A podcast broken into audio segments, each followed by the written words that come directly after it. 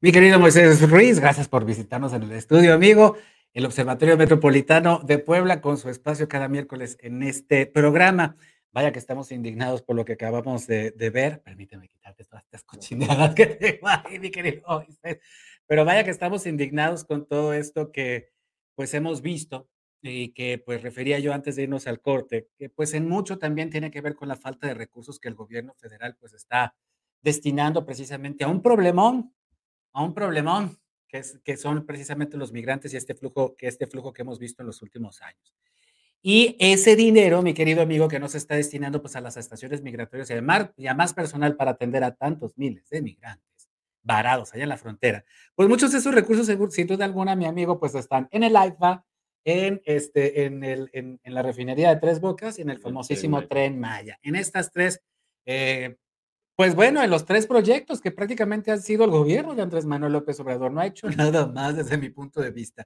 Amigo mío, el AIFA, pues bueno, cumplió ya un año de haberse inaugurado y pues nos hemos preguntado todas estas semanas, además de, pues de, de, hacer un razonamiento, algunos razonamientos sobre ese himno que presentaron, este, nos hemos preguntado si realmente el costo-beneficio, vaya, este, es positivo para la población, porque fue un aeropuerto hecho con recursos públicos, mi amigo mío, y pues recursos públicos que a lo mejor no se utilizaron para otros fines necesarios, como para las estaciones migratorias, para las escuelas, para las medicinas, etcétera, etcétera, etcétera. Benéfico, no. El AIFA, mi querido, muy buenos días. Buenas tardes, buenas noches. buenas noches, Luis Fernando. Buenas noches a todo el auditorio. Pues mira, como bien señalas, digo, nos sumamos a esta pena, es algo muy lamentable que, que hayan sucedido, haya sucedido esta tragedia este, por cuestiones operativas de, pues del Instituto de Migración, que lamentable, este, para todos los familiares y todo, toda esta gente cercana a los fallecidos. Y sí, como bien señalas, Luis Fernando, pues este dinero que se quita para la operatividad del gobierno, pues, por obras que, que cuyo objetivo no se ha logrado, no se cumplió y no se ve cuándo se vaya a, alcanzar algún resultado eh, verdaderamente importante. Eh, nada más como datos, esperando el, lo que lleva acumulado en operaciones el, la IFA. Eh, es la operación de 15 días del Aeropuerto Internacional de la Ciudad de México a un año de funcionamiento. Entonces tenemos una capacidad mínima, de, verdad de risa, eh, con toda la expectativa, con toda la inversión que se hizo para este aeropuerto, en realidad pues son resultados muy pobres, más aunque se han forzado, eh, pues eh, llevar ahí las operaciones de carga, opera más como terminal terrestre que como terminal aérea. Entonces, la verdad, yo creo que es una obra que corre el, riesgo de que terminando este sexenio quede, eh, empiece a, diluir su, poca operación que tiene al día de hoy. Mira esto, mira esto que dices, eh, Moisés, me parece muy interesante porque incluso hasta los más pesimistas, hasta los más pesimistas han insistido en que en algún momento el AIFA puede funcionar. Sin embargo, como, como lo hemos visto en los últimos meses, el mercado por así decirlo, la industria aeronáutica, pues no ha encontrado hasta ahora, eh, una vez más, pues eh, eh, que, el, que el beneficio pues sea equiparable al costo de trasladar los vuelos del, del Benito Juárez hacia la IFA. Hay algunos que pues han sido prácticamente obligados, ¿no? Por parte del gobierno federal. Y en ese sentido, mi amigo, pues bueno, si subsiste el AIFA, es también porque el gobierno federal está destinando recursos y una vez, si es que no gana Morena, amigo mío, una vez que este gobierno se vaya, pues esos, esos, esos recursos seguramente ya no se le van a destinar. Entonces lo vamos a dejar ahora sí en las manos del mercado y ahí va a probar o no su eficiencia. Su eficiencia Así es, esperando, porque insisto en que su operación, su funcionamiento ha sido forzado. Eh, primero se debió de crear toda la infraestructura eh, vial todas las conectividades que realmente iban a ser operativo este aeropuerto, pues en una zona metropolitana tan densa como es la Ciudad de México, eh, ahí está la demanda. No, no tenía que irse todavía más lejos este aeropuerto para eh, desarrollar una, una, infraestructura posterior. Eh, ahí, ahí, están los resultados de que no hubo estudios, de que esto se decidió por democrático dedazo. Este, y pues así se, se, vuelven a reinventar cada administración. Por eso este, también hago este señalamiento de que si no hay continuidad eh, con la siguiente administración federal que venga, pues puede diluirse este proyecto, como tantos que hemos visto que, que caen en el olvido. Y mira que ese mismo futuro podríamos predecirlo para, yo creo que el tren Maya tal vez tenga un poquito más de futuro, pero la refinería de Dos Bocas, mi querido amigo, hoy estaba viendo, por ejemplo, que en Europa pues acaban de aprobar la conversión de los coches ya en el 2035, que sean la gran mayoría eléctricos, incluso hasta, hasta retener, o sea, detener la circulación de automóviles a gasolina. Y pues la conversión energética la vemos cada vez más cercana, mi, mi, querido Moisés. Y una vez más, una vez más, el dinero para la obra pública pues tirada en malos negocios. Y amigo, yo como que siempre me pregunto, o siempre más bien me, me, me, no sé, como que quisiera tener en claro cuál es la diferencia en que, en que una obra como un aeropuerto se utilicen recursos privados a través de las concesiones que el gobierno, que el gobierno otorga concesiones a empresas que pues están apostando también por una ganancia, no están tirando dinero así nada más porque sí, porque al final de cuentas pues también está viendo la, la, la, eh, la productividad, están viendo la, posibilidad de un negocio. Y la diferencia en que sean recursos públicos, es decir, que esos recursos, una vez más, que eran destinados para otras obras, se utilicen entonces para pues un proyecto como este. ¿Cuál es la diferencia? Ahí ¿Qué pasa? Sí, mira, yo creo que la indicada para contestar con más claridad de este tema es la doctora Beatriz, porque ella es economista este, y tiene más eh, Pero tú has Hecho mucha obra pública. sí, yo te, yo te podría dar mi punto de vista este, desde lo urbano. Yo creo que toda la, a, final de cuentas, mira, eh, ya están todos los lineamientos y todos los criterios de evaluación de la, de la misma Secretaría de Hacienda para otorgar o no el recurso público a ciertas inversiones. Para eso pide estudios de análisis costo-beneficio, todos los indicadores de rentabilidad tienen que tener este, corridas positivas para que se pueda autorizar. Obviamente este proyecto no las tuvo. No las tuvo. No hubo este, em, un análisis serio para, para, su ejecución, para su autorización de recursos y por eso están los resultados que estamos viendo ahorita. Todo, todo se ha tenido que forzar para que funcione este aeropuerto. Eh, aquí ya vimos, estábamos viendo unos ejemplos que yo no estoy diciendo que son buenos o que son malos, pero estaban a final de cuentas funcionando. Los esquemas de, este, eh, una, de mezcla de inversión pública y privada para ciertos edificios o para ciertos proyectos como estaban funcionando en la administración anterior.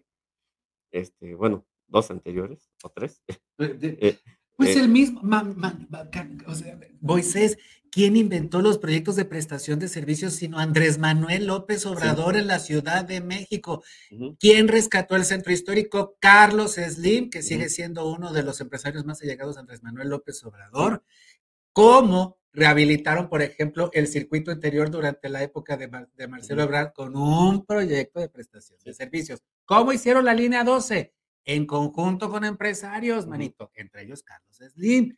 O sea, ¿de, de, qué se y esos, y esos esquemas, pues ya está probado que tienen rentabilidad. Claro. Y a final de cuentas, pues es un ahorro también de, del recurso público, no se desvía tanto dinero a un proyecto que veto a saber si vaya a funcionar. Como fue en este caso, pues que todo fue de inversión pública y está dando resultados pues muy pobres resultados muy, muy pobres, resultados muy pobres que se tratan de magnificar, yo creo que con la, con la, con la mercadotecnia, ¿no? Bueno, que a final de cuentas un poco es el, el himno de la cuarta transformación, este, eh, adular la pobreza. Entonces, este, creo, creo que va por ahí el, sentido, ¿no? De, de, proyectos, este, pues, inservibles. magnificar, romantizar la pobreza, magnificar la inoperancia, este, disculpar la ineptitud eh, y especialmente hacer un mal uso de los pocos recursos públicos del pueblo mexicano. Eso es lo que a mí más me... Híjole, yo, y ahí es donde, donde yo señalaría eh, la necesidad de hacer la reflexión. Eh, tú bien lo dices, mi querido Moisés, el siglo mexicano, el siglo XX mexicano, si algo estuvo, de algo estuvo lleno, fue de dedazos, perdón, de decisiones impuestas desde la cabeza del presidente, que no tenían ni pies ni cabeza, que no tenían futuro, que incluso empobrecían más a la gente. Y ahora, mi querido amigo, estamos viendo exactamente lo mismo, pero bajo la anuencia de la propaganda, pues, porque al final de cuentas se disculpan todas estas tragedias, todas estas inconsecuencias, todas estas omisiones a partir de la figura presidencial, mi querido Moisés, que pues, engaña bobos, digo yo. Pues bueno, eh, así Con es. todo respeto. Así es el régimen que está ahorita. Este otro ejemplo, pues es este himno que la verdad, este, pues, sin comentarios al respecto de la letra, pero eh, adorna, adorna algo que no tiene futuro. Exactamente, como las imágenes que vimos hace rato de Life son realmente adornos. Uno, uno encuentra pues fotografías e imágenes muy bellas. Toda la gente que, que ha visitado el IFA, que yo he conocido, eh, me dice que qué bonito. Es cierto, tú ves las instalaciones y dices qué bonito aeropuerto, pero ¿de qué nos sirve que esté bonito? Exactamente. o ¿De sea, qué nos es- sirve? es lo funcional lo que debe estar dando resultados, no el que esté decorado. Exactamente. Digo, ha habido Pues muchos influencers, ha habido muchos influencers que van a hacer este eh, videos en los baños, por Dios, este, Ahora ya tiene baños y te, y- Y- y te pueden llevar en carrito hasta los baños. eh, entonces, bueno, yo creo que el objetivo de este aeropuerto pues era desahogar eh, la, la saturación que tiene el aeropuerto de la Ciudad de México. No está dando los resultados. No, no. Los no pocos, los pocos números que tiene eso es porque ha sido forzado la infraestructura que se va a desarrollar posterior al, al funcionamiento de este aeropuerto, pues vaya, veto a saber si se logre totalmente, si cura la eficiencia que se requiere. Es un proyecto que se está haciendo a capricho como muchos otros. Y lo más triste es que se está desviando el recurso público que está dejando sin operatividad a la mayoría de las dependencias gubernamentales y a los, la mayoría de los municipios de este país. Y yo insisto a todas esas autoridades que están inmiscuidas en la 4T, de verdad hablen y digan lo que está pasando. Digan que No, realmente no, que están. no hablen, porque no vamos a escuchar otro poema como el de la Ay, no, pero que digan, pero manito, de verdad que hablen, porque ahorita están, ahorita están conservando el hueso, pero mañana pueden perder la libertad, Moisés. Y están, están, están, ¿cómo se llama? Están permitiendo un montón de abusos, están permitiendo un montón de corruptelas, están Ujú. haciéndose cómplices de ellas por conservar el hueso, mi querido Moisés. Y tal vez conservarlo seis años más, Van pero van a perder la libertad. Si, van a hacer una crítica real, que hablen. Si van a adular, que se queden callados. Pues, ¿sabes qué le harían mejor a su, si son simpatizantes, ¿sabes qué le harían mejor? Criticar y decirle, Presi, mejor por acá. Lamentablemente creo que el presidente no tiene oídos No. para ese tipo de No. comentarios, entonces eh, Y hay que decirlo, además, sus huestes no están educadas políticamente, no. están hechas para seguir ciegamente. No tienen pensamiento crítico, no tienen educación política y pues en mucho hay una gran soberbia de no reconocer que hay grandes equivocaciones, mi querido Moisés. Y tendremos grandes equivocaciones de miles de millones de pesos, gigantescas, elefantes blancos, pero también equivocaciones que nos han costado cientos de miles de vidas. Y pueden seguir costando más. Yo por eso le apuesto más al ciudadano que realmente tiene conciencia, que tiene criterio. Eh, no nos merecemos estos gobiernos. Al trabajador, al trabajador que le cuesta toda la vida y que ve estas inconsistencias, abramos la cabeza. Todos somos trabajadores y al final de cuentas nosotros, con nuestros impuestos, creamos el Estado. Sin nuestros impuestos, sin nuestro trabajo, sin la riqueza que generamos, no existe el Estado. Así de fácil. Ah, ojalá se los dijera Andrés Manuel López Obrador todos los días. Gracias, mi querido Moisés. ¿Dónde te encontramos? Gracias, Luis Fernando. En Observatorio Metropolitano Puebla por Facebook y en Twitter en OMP-AC. Ay, estas luces me están provocando mucho calor. Disculpen ustedes. Seguimos después de la pausa a través de YouTube, de Facebook, de Twitter y de Dailymotion. Además, contigo Atlisco a través de STV. Síguenos en Facebook y en Twitter. Estamos contigo, Puebla.